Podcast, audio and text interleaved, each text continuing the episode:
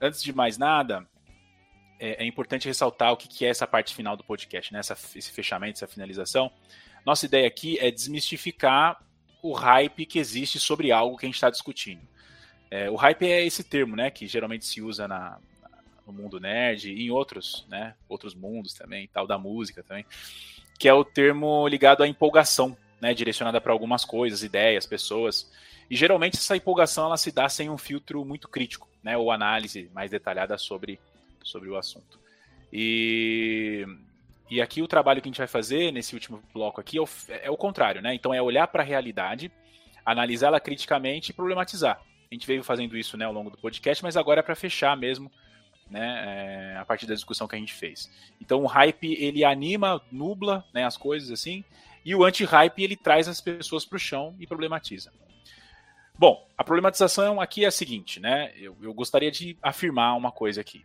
Há um hype sobre a democracia, tá? Isso foi, foi ficando claro aqui na nossa discussão, mas há uma certa empolgação em relação à democracia, a idealização, né, de democracia, que a gente que não encontra é, não encontra é, é, resposta, né, na realidade das pessoas. Essa idealização democrática que alguns grupos fazem, é, quando chega na realidade, bate na realidade das pessoas, volta. Às vezes as pessoas pensam e falam assim, putz, mas meu, isso, isso aqui, eu não estou conseguindo participar, né?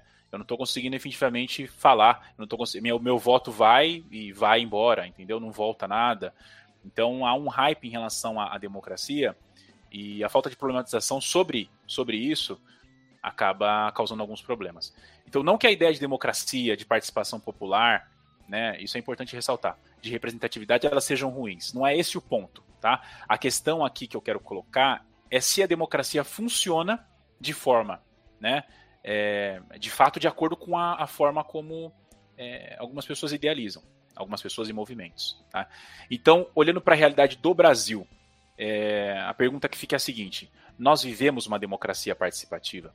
Nós vivemos uma democracia pública? é, pública não, desculpa, plena. Nós vivemos uma democracia, ou melhor, uma república democrática popular é, que serve aos interesses do povo, ou um Estado democrático de direito que funciona de fato, garantindo leis, garantindo direitos, né, a execução das leis, a garantindo direitos básicos para todos e todas. Então, afinal, o que é, né, ou melhor, o que a democracia significa para a maior parte das brasileiras e dos brasileiros? Eu queria fazer um recorte aqui, pegar um ir para o universo cinematográfico aí, mais dos documentários, que é um documentário muito bom que eu recomendo aqui para todo mundo que está ouvindo a gente, que é o Cabra Marcado para Morrer, que é um documentário do Eduardo Coutinho, um dos melhores documentários, né, que eu já assisti. E explicando brevemente, é um documentário que o Eduardo Coutinho começou a gravar antes do golpe militar de 64. E ele vai numa comunidade de Pernambuco, né, é, fazer um documentário, um filme sobre um dos líderes populares né, da, da, dos camponeses da região que tinha morrido. Né? E não vou dar spoilers aqui sobre o documentário, mas é, ele começa a fazer essa, esse filme, documentar isso e tal. Eles até tentam fazer uma, uma dramatização com as pessoas que moram naquele local sobre esse episódio. E o fato é que vem o golpe militar de 64, né? E com o golpe militar de 64, esse grupo, né, esse movimento de luta dos camponeses é perseguido, começa a ser perseguido, o exército vem e tal. E, as, e, e o Eduardo Coutinho, as pessoas que estavam fazendo esse documentário também são perseguidas. Tá? O fato é que o documentário ele, ele para de ser gravado e Eduardo Coutinho volta a gravar, né, se eu não me engano, na década de 80, já no final, na transição, né, da, da ditadura militar para o período democrático. O lance é que ele, nesse final aí, resumindo bastante, é que ele começa a entrevistar as pessoas, né? Que começa a procurar as pessoas, né? Que fizeram parte documentária da, daquele filme que ele estava fazendo sobre o episódio da, da morte, né? né da, daquele líder camponês. E, e, uma das entrevistadas, né? Que é uma pessoa central na história, é a ex-esposa desse líder camponês que morreu, né? A dona Elizabeth. E ela tem uma fala que ilustra muito bem o que eu quero colocar aqui, tá? Então vejam, contexto: década de 80, transição, governo do Figueiredo já, não é, as instituições democráticas não não estavam ainda, né? A transição não tinha se completado, não tinha a Constituição de 88 ainda, mas você já, já, já havia um vislumbre sobre o que seria uma democracia, sobre o que estava acontecendo ali, né? É, é, nessa, nesse processo de transição democrática. Vou abrir aspas aqui, que eu vou citar mesmo o que ela falou, que é bem interessante. É, ela diz o seguinte, abre aspas. A mesma necessidade está na fisionomia do operário, do homem do campo e do estudante. A luta é que não pode parar. Enquanto se diz tem fome e salário de miséria, o povo tem que lutar. Quem é que não luta por melhoria de vida? Tem que lutar. Quem tem condições, quem tem sua boa vida, que fique aí, né? Eu, como venho sofrendo, tenho que lutar. É preciso mudar o regime, porque enquanto tiver esse regime, essa democraciazinha aí, democracia sem liberdade, democracia com esse salário de miséria e de fome aí, democracia com o filho do operário e do camponês sem ter condições para estudar. Então, fecha aspas. É, é, é uma citação que mostra né, a, a, insatisfação da dona Elizabeth com, com, com a que estava coloca, colocada ali na transição mas com uma certa esperança dela ali de que tinha que mudar, né, uma democracia que fosse de fato participativa. Então essa frase foi dita na década, no final da década, na, no meio da década de 80 ali, né? É, o fato é que na frase da Dona Elizabeth já é possível vislumbrar uma certa desconfiança com as instituições de maior abertura democrática que estavam sendo construídas, ou pelo menos colocadas em discussão. É, no Brasil pós-ditadura, né, no Brasil pós-Constituição de 88? Será, será que os, os, questionamentos da Dona Elizabeth ainda não são válidos? Né? É, é, claro que a gente teve avanços, isso é né, inegável.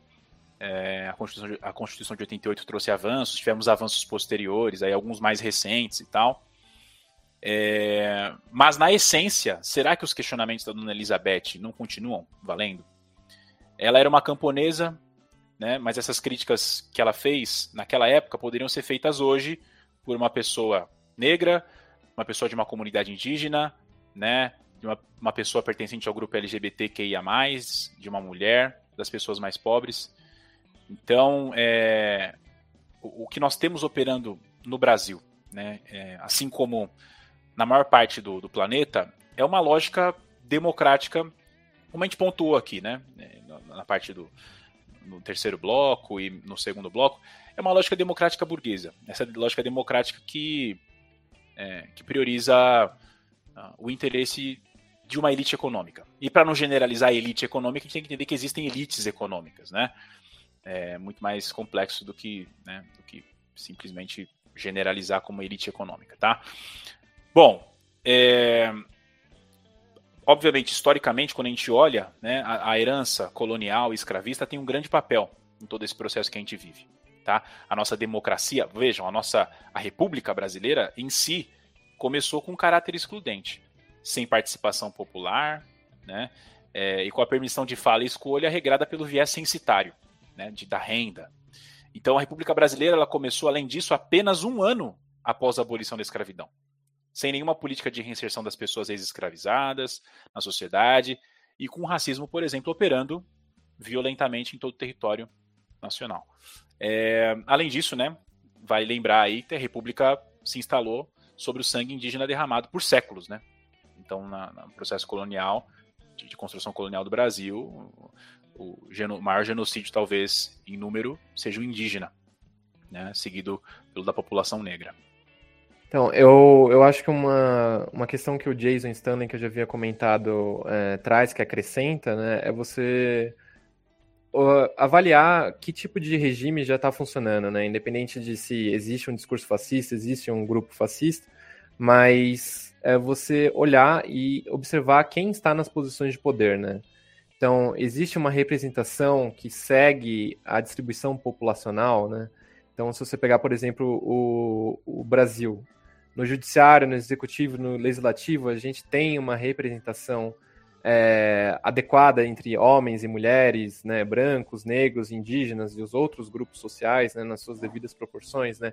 Se isso não acontece, é, então já está funcionando uma hierarquia racial, né? A gente já tem um sinal ali de um, um regime que se assemelha mais ao fascismo. Né? A, a, mesma coisa, se você pegar os Estados Unidos, né, que por décadas ele tinha um, a segregação racial institucionalizada, né? E apesar de hoje ter, ele não tem uma representação né, é, proporcional e adequada.